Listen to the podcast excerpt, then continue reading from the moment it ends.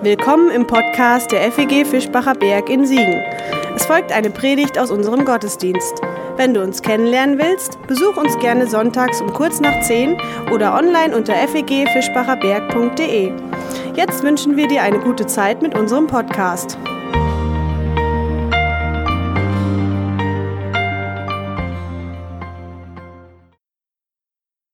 Morgen endet ein Jahr schon wieder, möchte man fast meinen, ist schon wieder ein Jahr vorbei. Es fließt dahin, dieses Jahr ist dahin geflossen, wie alles fließt, wie schon die alten Griechen gesagt haben, alles fließt. Es wird nie wieder 2018 werden. Am letzten Sonntag dieses Jahres schauen wir zurück auf das, was in diesem Jahr war.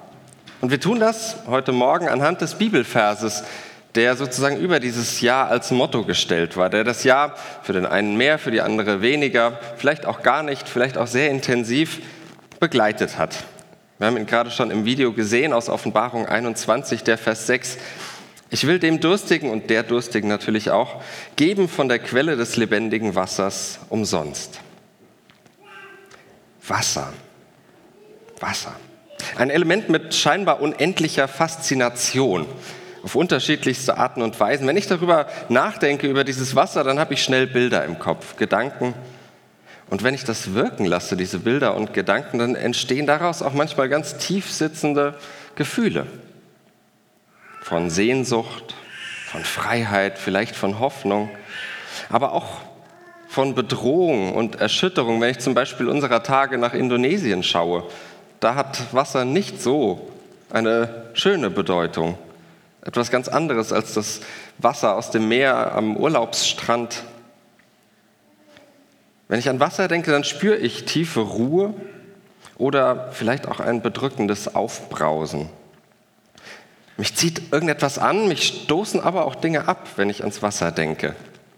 Es ist so vielfältig, das Wasser.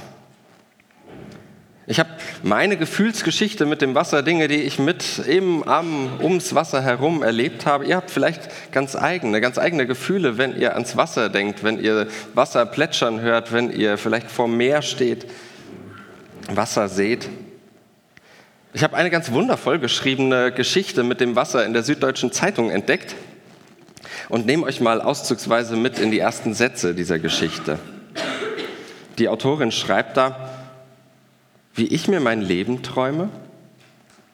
Am Wasser sitzend, am See, am Fluss, am Meer, irgendwo.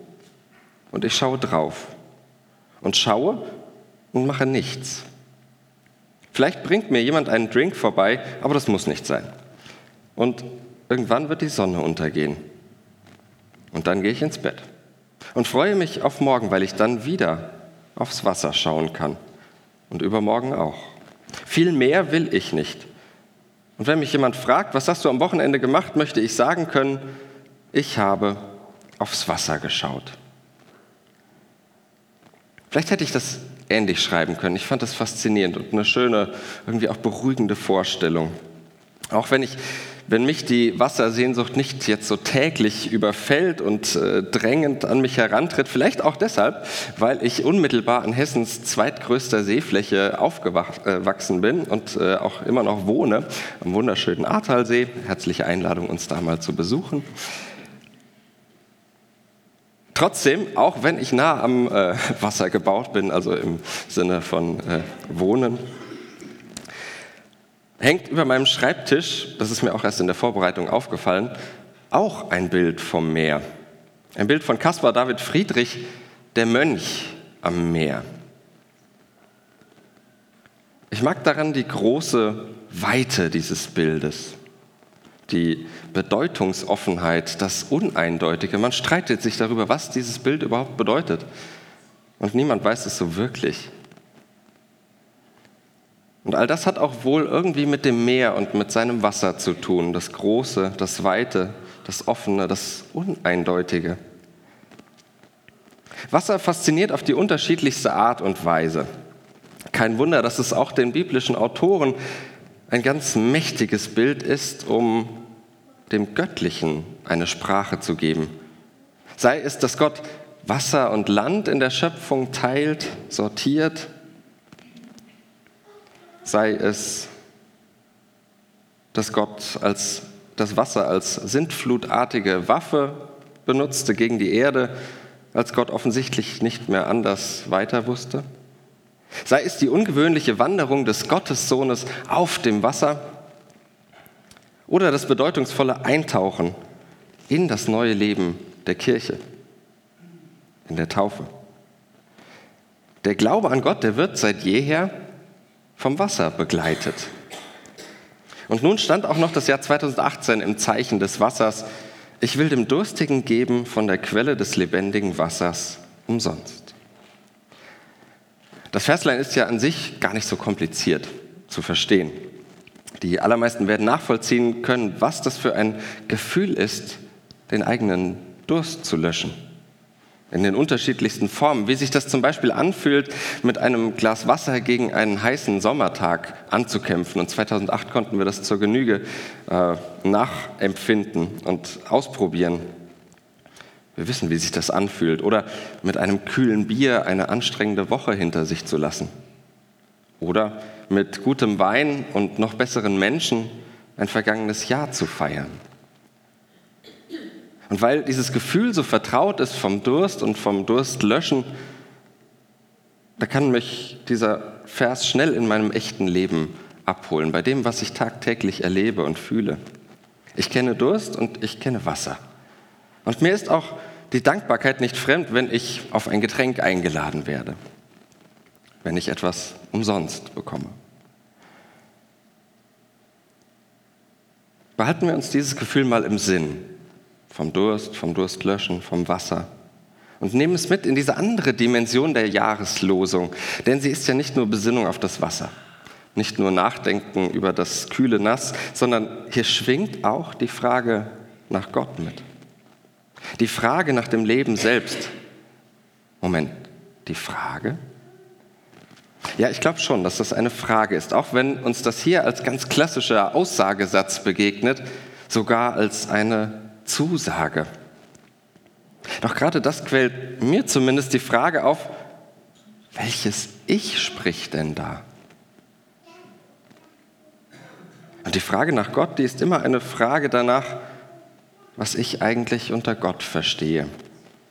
Klar, wir können uns an die ganz großen und äh, vielleicht gewagten Definitionen halten, von denen es genügend gibt. Ich habe euch mal zwei mitgebracht.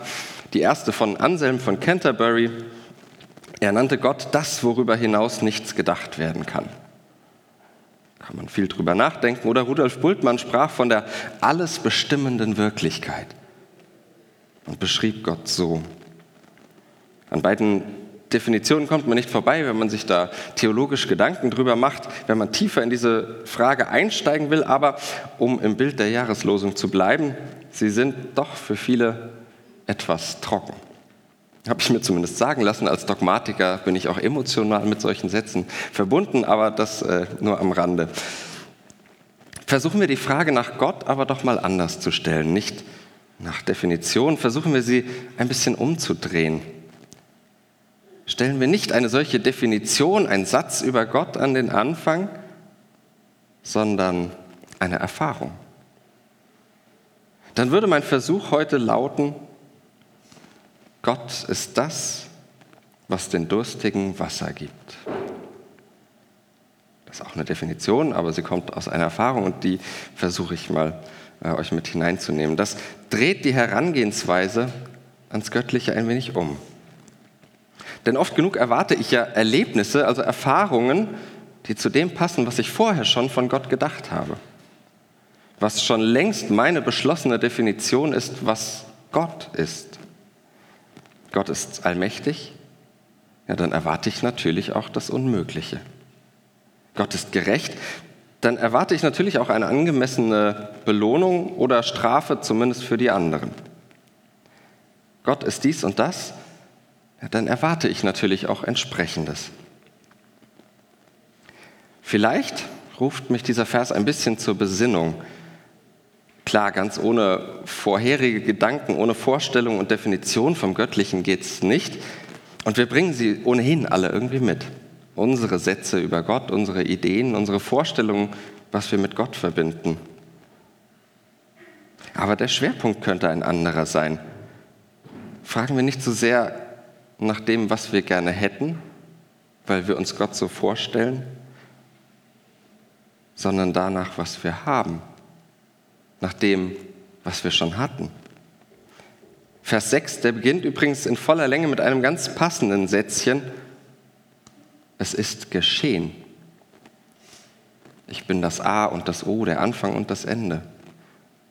Es ist schon geschehen.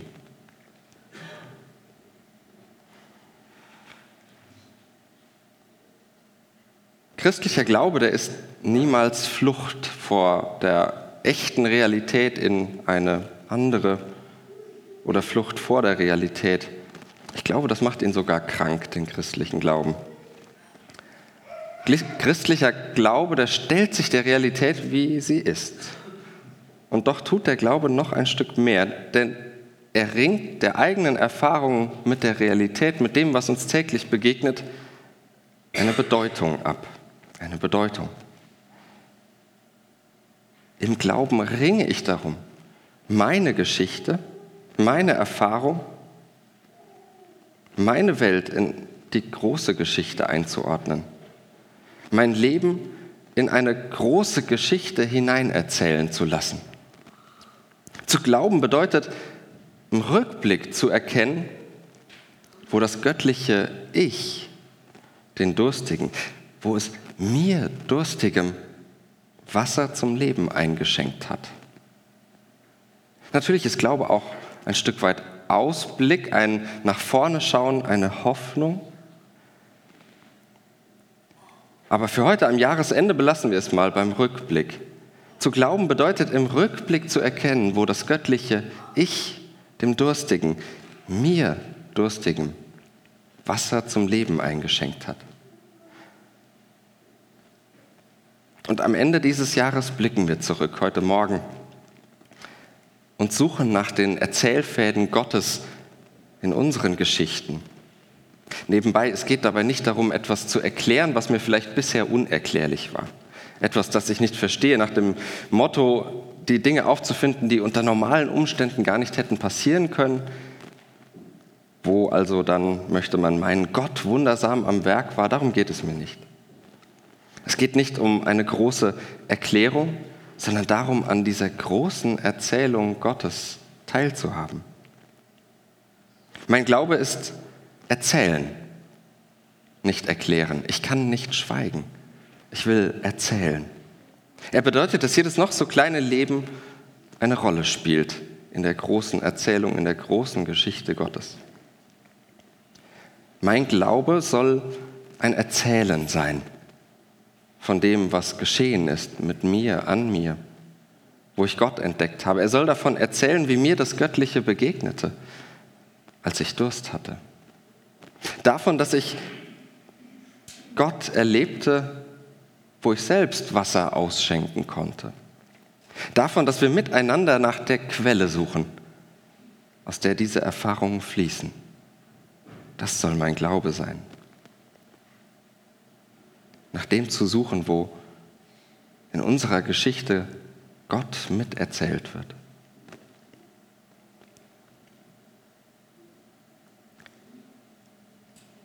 Das soll heute von meiner Seite genügen. Der Rest der Predigt liegt sozusagen bei dir, bei euch. Wo hast du Durst und wo hast du Wasser letztes Jahr oder im noch laufenden Jahr erlebt? Vermutlich als Metapher verstanden, aber vielleicht ja auch ganz konkret. Vielleicht hatte es wirklich etwas mit Wasser und Durst zu tun, wo du Gott erlebt hast. Wie erzählst du diese Erlebnisse in die große Geschichte Gottes hinein? Wie lässt du deine Geschichte in diese große Geschichte Gottes hineinerzählen?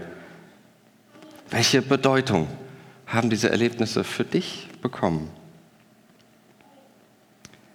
Wir singen jetzt einige Lieder und währenddessen hast du Zeit, dir darüber Gedanken zu machen. Wir teilen gleich Zettel und Stifte aus, da könnt ihr euch auch gerne ein paar Notizen machen. Und nach den Liedern hast du dann die Gelegenheit, entweder tatsächlich nach vorne zu kommen und gerne in aller Kürze deine Geschichte von Durst und Wasser zu erzählen. Ich lade euch herzlich dazu ein, euch wenn euch da was auf dem Herzen liegt, euch zu überwinden, nach vorne zu kommen, einfach ganz kurz zu erzählen, das habe ich erlebt und das hatte für mich so eine große Bedeutung in der Geschichte Gottes. Du kannst aber auch, das wäre die zweite Möglichkeit, deinen Zettel einfach anonym oder mit Name, wie dir das am liebsten ist, einfach wieder nach vorne geben. Und dann lese ich gerne eine Auswahl davon vor und nehme uns mit hinein in diese Geschichten. Oder natürlich die dritte Variante, deinen Zettel einfach zu nehmen, einzustecken und vielleicht morgen Abend in einer ruhigen Minute, falls es sie gibt, oder zu Beginn des nächsten Jahres, in den nächsten Tagen irgendwann nochmal drauf zu schauen. Du musst dir natürlich auch gar keinen Zettel nehmen. Das ist auch völlig in Ordnung. Aber diese drei Möglichkeiten, nach vorne zu kommen und uns mit hineinzunehmen, den Zettel abzugeben und ich lese ihn dann für euch vor oder ihn einfach einzustecken und für euch selbst ein bisschen nachzudenken. Dazu lade ich euch ganz herzlich ein. Ich würde mich freuen, wenn wir ein paar kurze Geschichten, gerne auch einfach nur Stichworte von euch hören. Denn Gemeinde, das bedeutet den eigenen Glauben gemeinsam erzählen, gemeinsam nicht schweigen können von dem, was wir erlebt haben.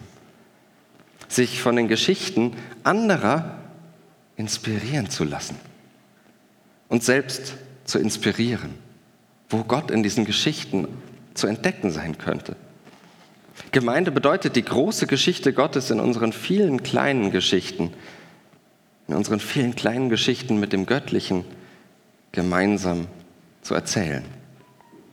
Von dem erzählen, der sagt, ich will dem Durstigen geben von der Quelle des lebendigen Wassers umsonst.